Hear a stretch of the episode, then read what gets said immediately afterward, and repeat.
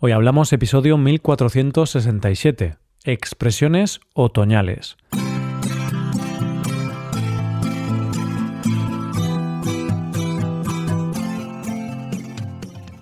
Bienvenido a Hoy Hablamos, el podcast para aprender español cada día. Ya lo sabes, publicamos nuestro podcast de lunes a viernes. Si quieres ver la transcripción, la hoja de trabajo de cada episodio con explicaciones y ejercicios y disfrutar de muchas otras ventajas, puedes visitar nuestra web hoyhablamos.com. Hazte suscriptor premium para acceder a todas esas ventajas. También recuerda que para aprender español es vital hablarlo. Hay que hablar mucho. Por eso, en nuestra web ofrecemos clases con profesores certificados.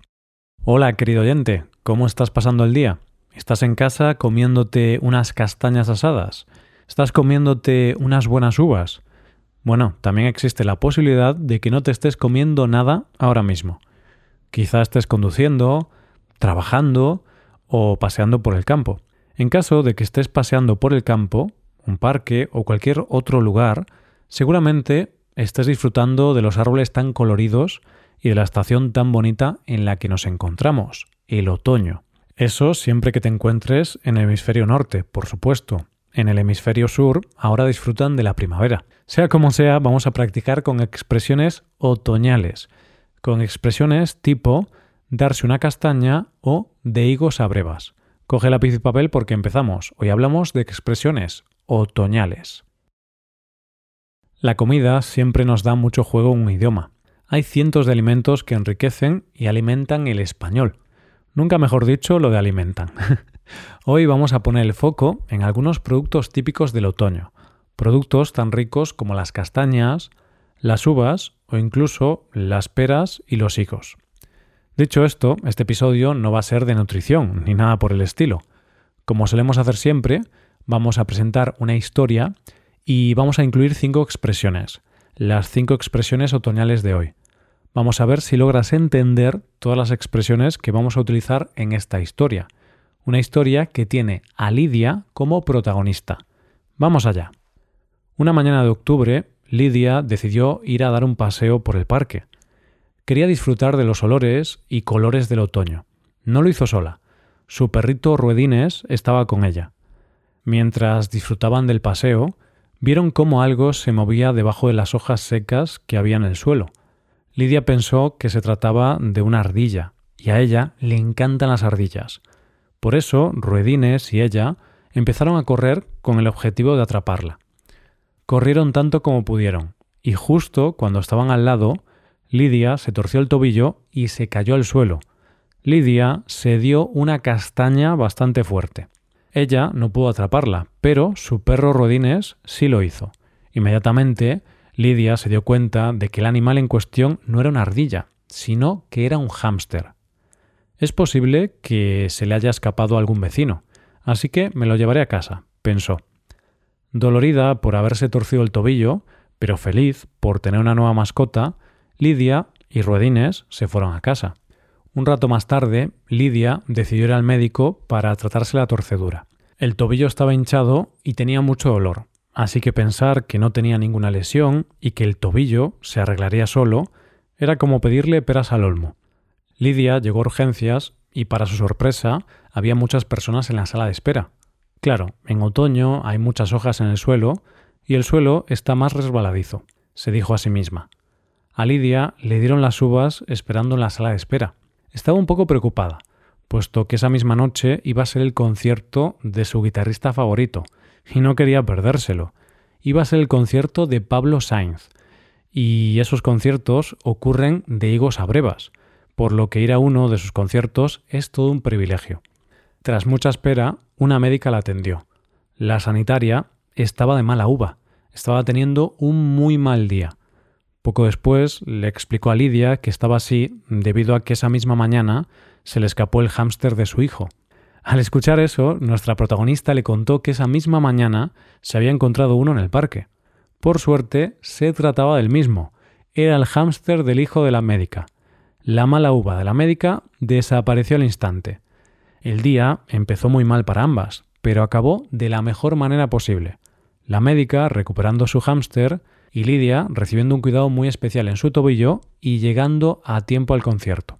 Claro que sí, nos gusta que las historias acaben bien, nos gustan los finales felices. Pues este no es el final del episodio, ya que ahora llega el turno de hablar de las expresiones utilizadas en la historia. Han sido cinco, así que vamos a verlas. La primera de ellas es darse una castaña. Esta ya la hemos trabajado con anterioridad en un episodio, concretamente en el episodio 1233, así que nos servirá de revisión. La expresión darse una castaña la hemos oído justo aquí. Lidia se torció el tobillo y se cayó al suelo. Lidia se dio una castaña bastante fuerte. ¿Qué queremos decir cuando una persona, en este caso Lidia, se da una castaña? Queremos decir que una persona se da un golpe, se golpea. Por lo general, ese golpe va a ser involuntario, accidental, claro. ¿Cuándo usamos esta frase? Pues con diversos tipos de golpes, sean golpes leves o fuertes. Por ejemplo, te estás duchando y justo cuando sales de la ducha te resbalas y te caes al suelo. Ahí podrás decir algo así como Buf, qué castaña me he dado. Me he dado una castaña impresionante. En cambio, si nos olvidamos de su uso pronominal y lo usamos sin el pronombre, dar una castaña, el significado va a cambiar. Una persona da una castaña a otra cuando la golpea. Ahora la castaña no la recibe el mismo sujeto, sino que cambia de sujeto. Fíjate, no es lo mismo decir ayer me di una castaña con la esquina de una mesa que ayer le di una castaña a Carlos. En este segundo ejemplo no tenemos darse, sino que tenemos el uso transitivo con el verbo dar. Ahora nos olvidamos de las castañas. Vamos a hablar de peras. Tenemos la expresión pedirle peras al olmo. Una frase que hemos oído aquí. El tobillo estaba hinchado y tenía mucho dolor. Así que pensar que no tenía ninguna lesión y que el tobillo se arreglaría solo era como pedirle peras al olmo. Una persona le pide peras al olmo cuando quiere o pide algo imposible. Tiene sentido, puesto que tú no esperas que el olmo te dé peras. Tú le pides peras al peral, que es el árbol que da peras. Si le pides peras al olmo, que es otro tipo de árbol, no vas a recibir peras, vas a recibir otra cosa. Del olmo vas a recibir sámaras, que es un fruto que no se come. Lidia quería pensar que no tenía ninguna lesión y que el tobillo se curaría solo. Pero eso era como pedirle peras al olmo. Era algo imposible, ya que se podía ver que el tobillo estaba en muy malas condiciones y no se podía curar sin atención médica. Sabiendo esto, la próxima vez que quieras algo imposible, podrás utilizar esta frase. Por ejemplo, ¿quieres aprender español en tres meses? Bueno, pues eso no es posible eso es como pedirle peras al olmo. Generalmente el proceso lleva algunos años. Vamos que llegamos a la tercera expresión empleada en la historia. Se trata de dar las uvas. La hemos oído en este fragmento. A Lidia le dieron las uvas esperando en la sala de espera. En España se dice que a una persona le dan las uvas cuando algo sucede muy lentamente o se tarda demasiado tiempo en hacer algo. La espera de Lidia en la sala de espera del hospital fue muy larga estuvo mucho tiempo esperando. Por eso a Lidia le dieron las uvas. A los españoles nos encantan las uvas. Estoy convencido de que conoces la tradición de las uvas de la suerte en España.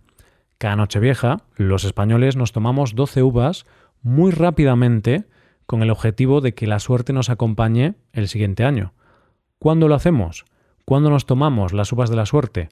Pues en la última noche del año, en Nochevieja. De ahí viene la expresión, hay que esperar mucho tiempo, todo un año, para que llegue el momento de tomarnos las uvas. La próxima vez que estés en un restaurante y el camarero tarde mucho tiempo en llevarte la comida a la mesa, podrás decirle, perdona, llevo media hora esperando, me van a dar las uvas esperando. En realidad quizás sea mejor no decir nada. El camarero ya tiene suficientes cosas que hacer como para escuchar las quejas de un cliente, ¿no? Bien, pues continuamos con una nueva expresión porque no quiero que me den las uvas. No quiero que este episodio sea demasiado largo. Vamos a hablar de la frase de higos a brevas. La hemos puesto en práctica aquí mismo. Estaba un poco preocupada, puesto que esa misma noche iba a ser el concierto de su guitarrista favorito, y no quería perdérselo. Iba a ser el concierto de Pablo Sainz, y esos conciertos ocurren de higos a brevas por lo que ir a uno de sus conciertos es todo un privilegio. Los higos los podemos disfrutar en agosto y también en septiembre, al inicio del otoño. En cambio, las brevas las podemos disfrutar al final de la primavera. Pasa mucho tiempo desde una recolecta a otro. Pues esto explica el significado de la expresión de higos a brevas. Se dice de higos a brevas para hablar de algo que pasa con muy poca frecuencia, cuando transcurre mucho tiempo entre dos hechos. En nuestra historia, Lidia quería ir al concierto de su guitarrista favorito. No quería perderse ese evento. ¿Por qué? Pues porque Pablo no suele dar muchos conciertos, y cuando los da, los hace con poca frecuencia, con mucho tiempo entre ellos. Entonces, Pablo da conciertos de higos a brevas. En caso de que no te guste mucho limpiar tu casa y lo hagas muy de vez en cuando, podrás decir que limpias de higos a brevas. Y tras ver este ejemplo, vamos a continuar puesto que ya hemos llegado a la última expresión del día, estar de mala uva. Tras mucha espera, una médica la atendió.